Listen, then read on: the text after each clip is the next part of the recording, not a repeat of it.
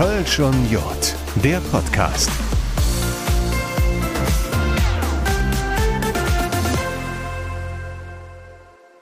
Ich traue es mich gar nicht so richtig zu sagen, aber ja, wir sollten dem Ernst ins Auge blicken.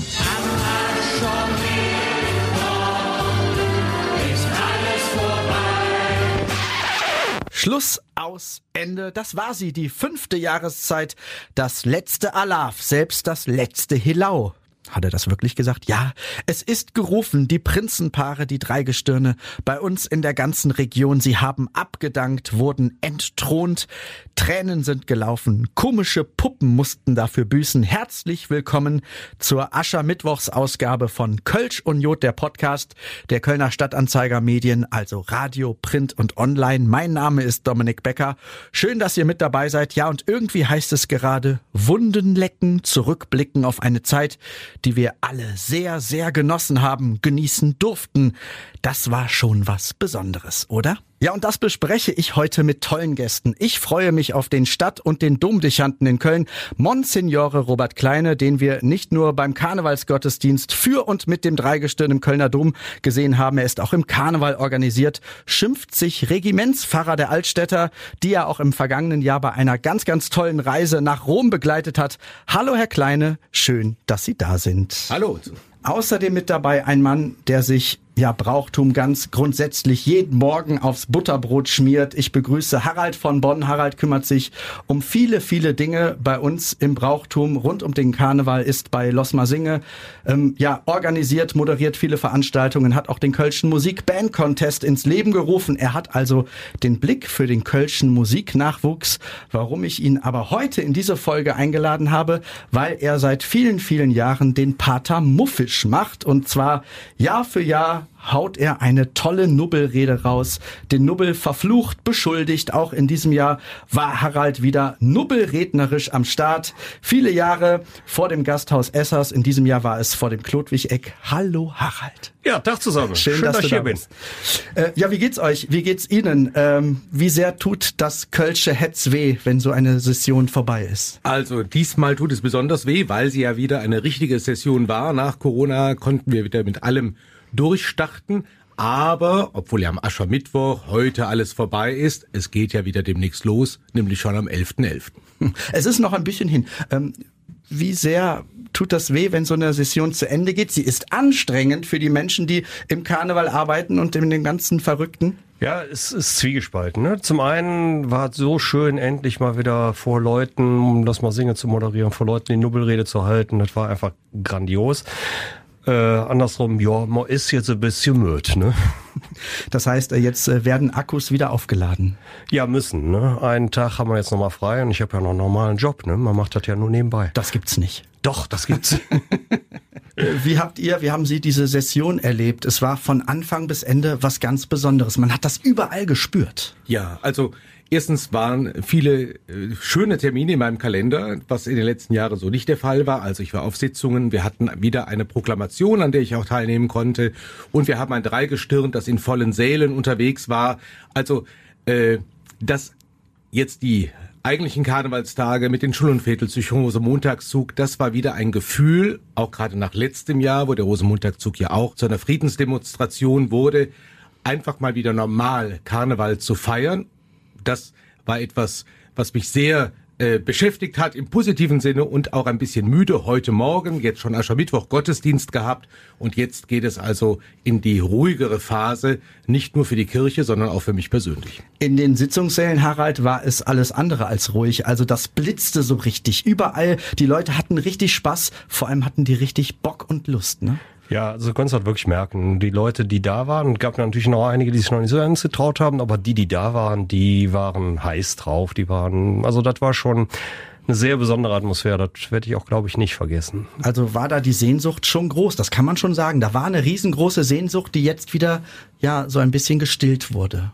Ja, also wir sind ja nun Gemeinschaftswesen und äh, lieben Gemeinschaft und das mit der Distanz, die wir immer halten mussten, äh, das war schon schwierig und ich habe in vielen äh, Veranstaltungen oder auf Sitzungen Menschen getroffen, die auch gesagt haben, ist das nicht toll, dass das jetzt wieder so möglich ist, dass wir wieder Karneval feiern, miteinander schunkeln und die Lieder singen, die alten und die neuen, so wie wir es eigentlich gewohnt sind. Also da war schon ziemlich viel Erleichterung, wohlwissend, dass nicht alles vorbei ist, aber wohlwissend, das ist wieder eine gewisse Normalität, die wir uns natürlich auch für die Zukunft erhoffen. Und ich habe von ganz vielen Leuten gehört, so eine Session, äh, die sonst ja jedes Jahr erlebt wird, die musste man zum Teil neu lernen. Äh, manche Abläufe, die kannte man gar nicht mehr. War auch Feiern äh, irgendwie wieder was Neues, Harald? Ja, das Feiern selber, das ging relativ schnell wieder. Das ist wie Fahrradfahren, das verlernt man nicht. Aber ich habe gemerkt, so bei den Vorbereitungen, dass man singen und so weiter, da muss man tatsächlich nochmal die alten Checklisten rausnehmen, weil nicht mehr klar war, was muss ich eigentlich als Moderator alles mitnehmen. Und auch für die Nubbelrede, ne, das war auch schon wieder ein bisschen anders. Da, da musste man sich tatsächlich nochmal neu sortieren. Was brauche ich alles? Was gehört dazu? Was gehört nicht dazu? Aber es war schön. Herr Kleine, Sie durften sich ja im vergangenen Jahr schon so ein bisschen auf diese abgelaufene Session eingrufen. Sie waren mit den Altstädtern in Rom. Das waren ganz besondere Momente, oder? Das waren tolle Bilder, die ich da gesehen habe. Das war wirklich ein Erlebnis. Wir waren da ja im Oktober und äh, durften dann mit Erlaubnis des Festkomitees auch da mit unseren äh, Uniformen als Altstädter gehen. Die haben ja noch die italienischen Nationalfarben, also äh, grün, rot und weiße Hose. Da äh, war das also noch ein besonderes Erleben. Und wir sind in der Stadt Stadt gewesen, unterwegs gewesen, auch mit unserem Spielmannszug und äh, wir sind durch die Straßen der Stadt gezogen. Die Italiener und die Touristen haben geguckt und einige haben sogar Alarv gerufen. Also es waren auch Kölsche da. Also das war damals schon für Robert Kleine so ein bisschen Auftakt in die Session, die ja dann erst am 11.11. .11. folgt. Ein Abschied heißt auch gleichzeitig Neuanfang. Kann man sich wirklich jetzt schon wieder auf den 11.11. .11. freuen oder muss man erst ein paar Wochen vergehen lassen, Harald? Sobald man darüber nachdenkt, freut man sich schon wieder. Ne? da man, grinst man, er, lacht. Ja, ich grinse, ich lache, also weil die Frage hat mich jetzt ein bisschen überrascht. Also klar, du hast jetzt Aschermittwoch und denkst dir, boah, ne, ein Sebane ist nicht schlecht. Aber ja, wenn du mich jetzt konkret nach dem 11.11. .11. fragst, ich freue mich. Das heißt, äh, durchpusten und dann geht's bald wieder los, Herr Kleine.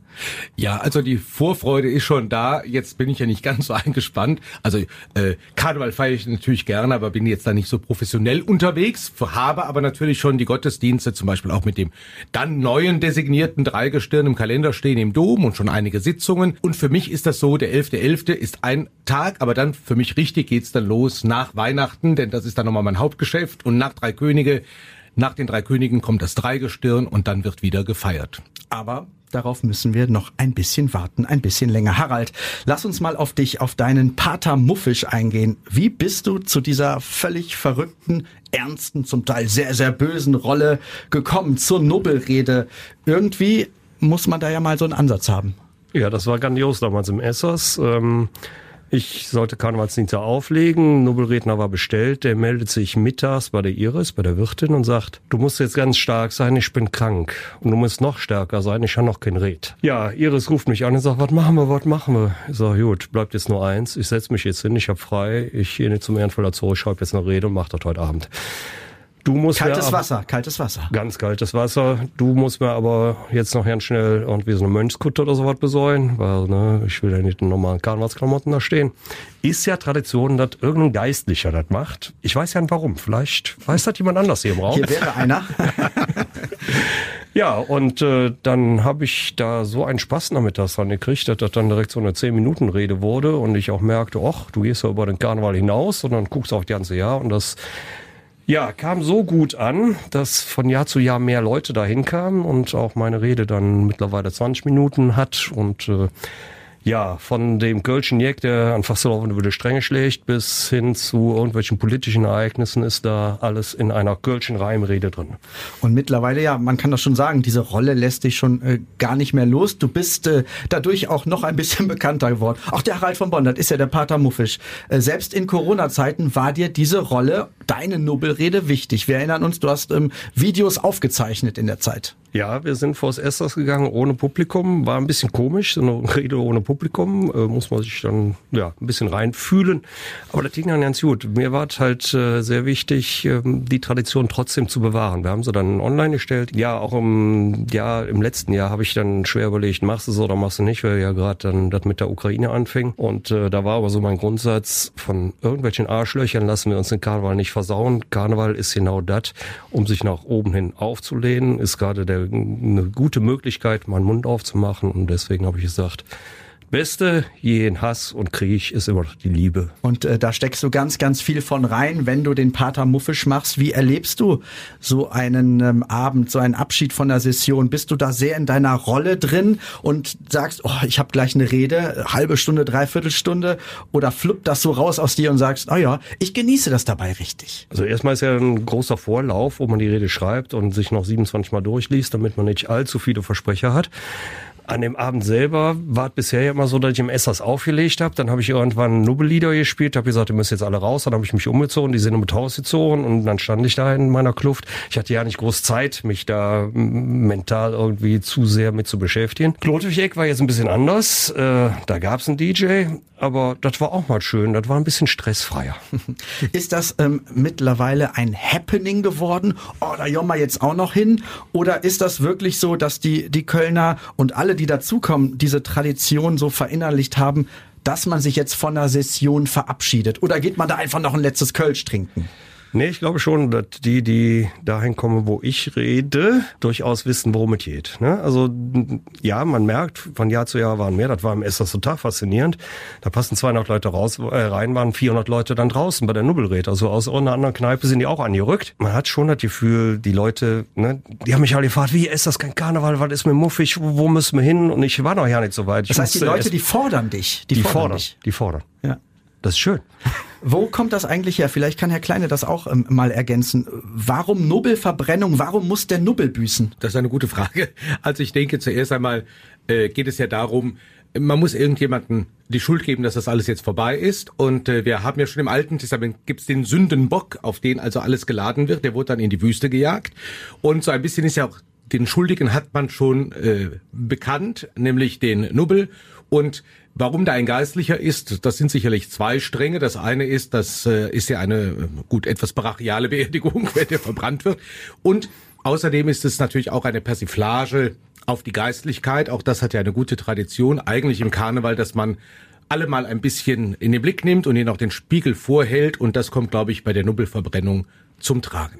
Also der Nubbel ist an allem schuld. Eigentlich sind es wir selber, ne? Ja klar sind wir, wir selber, aber der Nubbel kann sich ja nicht wehren. Ne? Und man muss ja auch mal historisch gucken, wo kommt der Nubbelbegriff eigentlich her? Das ist ein alter kölscher Begriff aus dem 18. Jahrhundert, habe ich gelesen. Bedeutet alles und jeder oder nichts und niemand. Ne? Also wenn man mal fragt, wo ist denn der Willi? und jemand sagt, der ist beim Nubbelzeien, dann weiß ich weiß es nicht. Ne? Also der Nubbel ist. Habe ich auch was gelernt. Der, der Nubbel ist halt ne, alles und nichts gleichzeitig und da kann man natürlich schön alles drauf abladen, der kann sich nicht wehren, dann wird er verbrannt und nächster ist er wieder da und dann können wir wieder machen.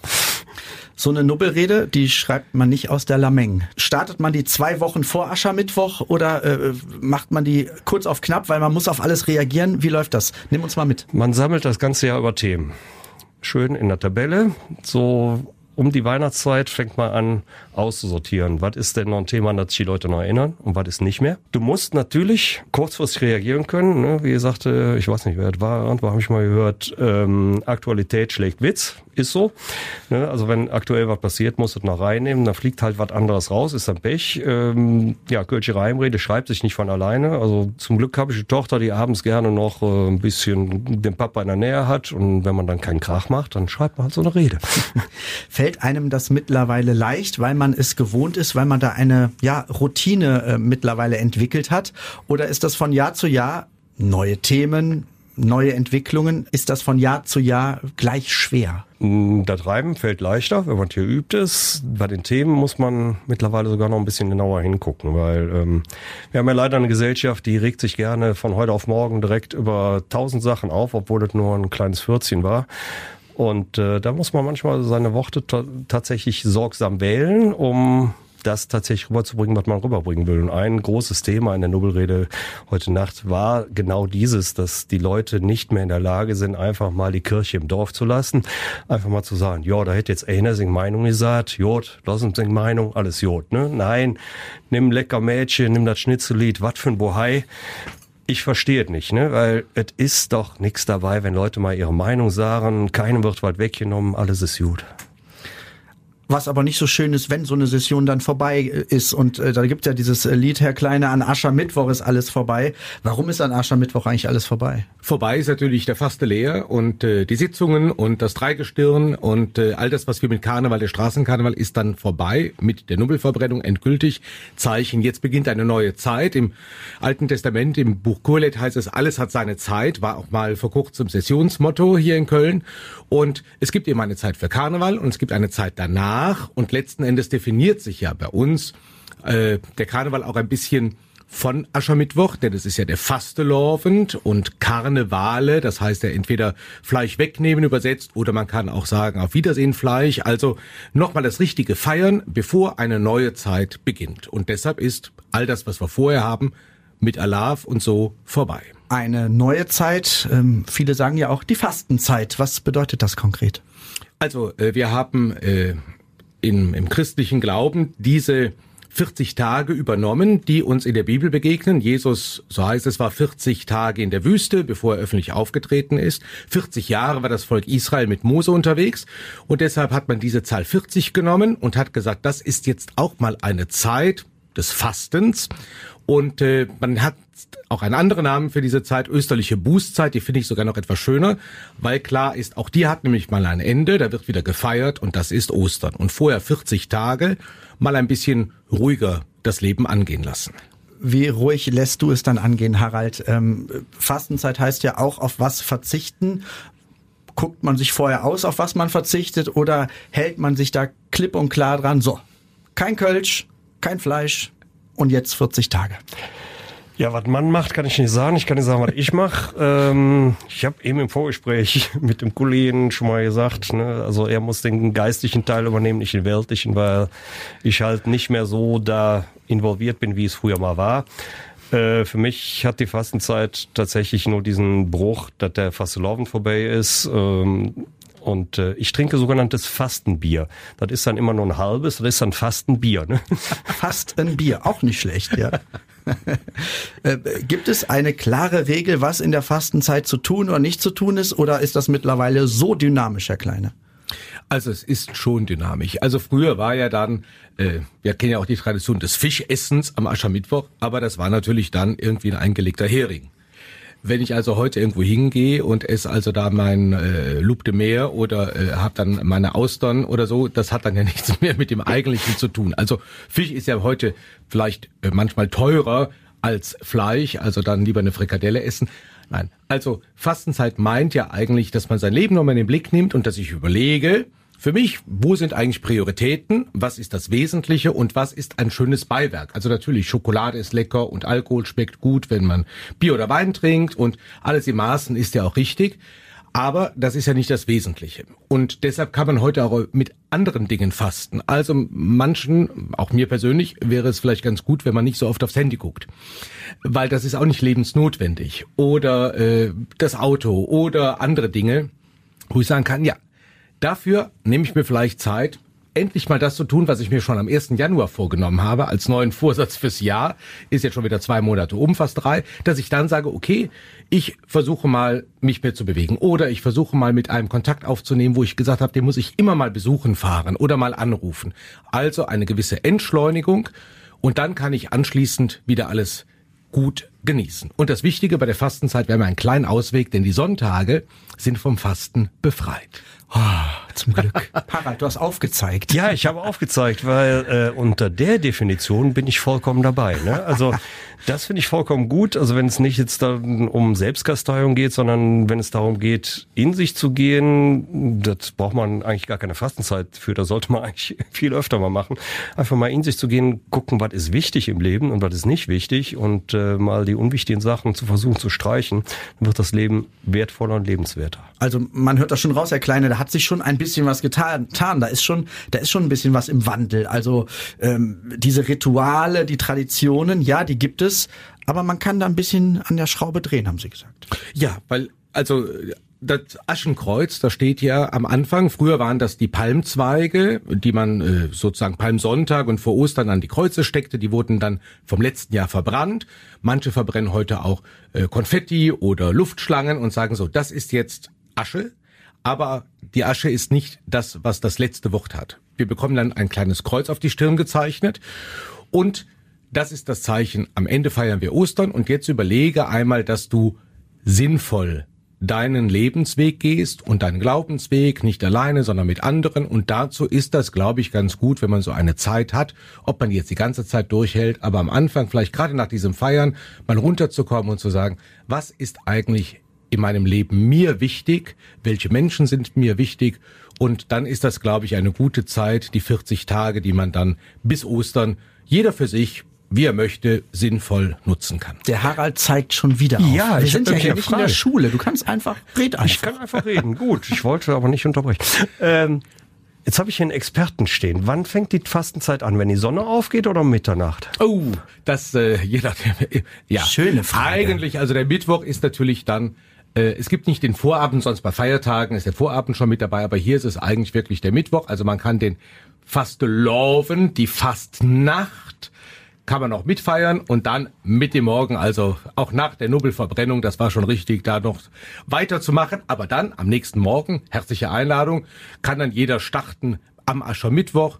Äh, Da ist also auch äh, ab 7 Uhr oder selbst ab 10 Uhr morgens dann zu sagen, jetzt ist für mich die Fastenzeit. Da werden die Kostüme wieder in den Keller oder auf den Speicher gebracht. Ähm, äh, so ein Abend, wo man eine Session verabschiedet, das sind besondere emotionale Momente. Die Leute liegen sich in den Armen. Äh, nicht selten äh, rollt da mal ein Tränchen, vielleicht auch bei Pater Muffisch. Ne? Ja, das ist so. Ich habe ja jetzt gestern nicht aufgelegt, aber wenn ich äh, an dem Abend auflege, gucke ich sehr genau auf so eine Musikmischung, wo nochmal richtig ja auf die Zwölf geht, aber auch zwischendurch immer wieder diese Balladen, wo der Kölner Arm in Arm zusammensteht und lacht und heult gleichzeitig.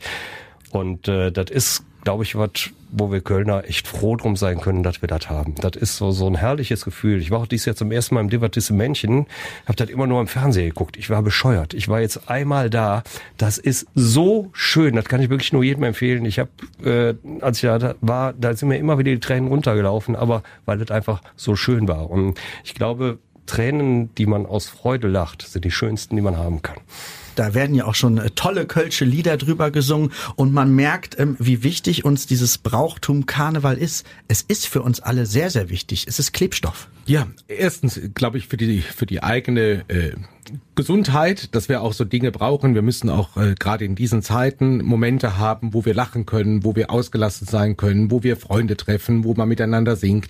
Das ist, glaube ich, insgesamt wichtig. Und für uns in Köln ist ja der Karneval so etwas wie eine große Bürgerbewegung, weil wir haben den verfassten Karneval jetzt seit 200 Jahren mit dem Festkomitee, wir haben den Straßenkarneval, den Kneipenkarneval. Und immer geht es darum, ja nicht über die Stränge zu schlagen, sondern dass man gemeinsam etwas unternimmt und gemeinsam feiert. Und feiern ist eigentlich etwas sehr Schönes, da bin ich wieder mal beim Glauben. Ich finde aber das beeindruckend, das erste Wunder oder Zeichen, das Jesus getan hat, das war nicht, dass er einen Kranken geheilt hat, sondern da war bei einer Hochzeit der Wein ausgegangen. Und dann hat er aus Wasser Wein gemacht. Warum? Damit die Feier weitergehen kann. Und das zeigt in meinen Augen etwas, dass der Glaube ja auch etwas Frohmachendes sein möchte. Ja, jetzt haben wir genügend Zeit noch vor uns in diesem Jahr vielleicht auch dafür zu sorgen, dass das etwas deutlicher wird.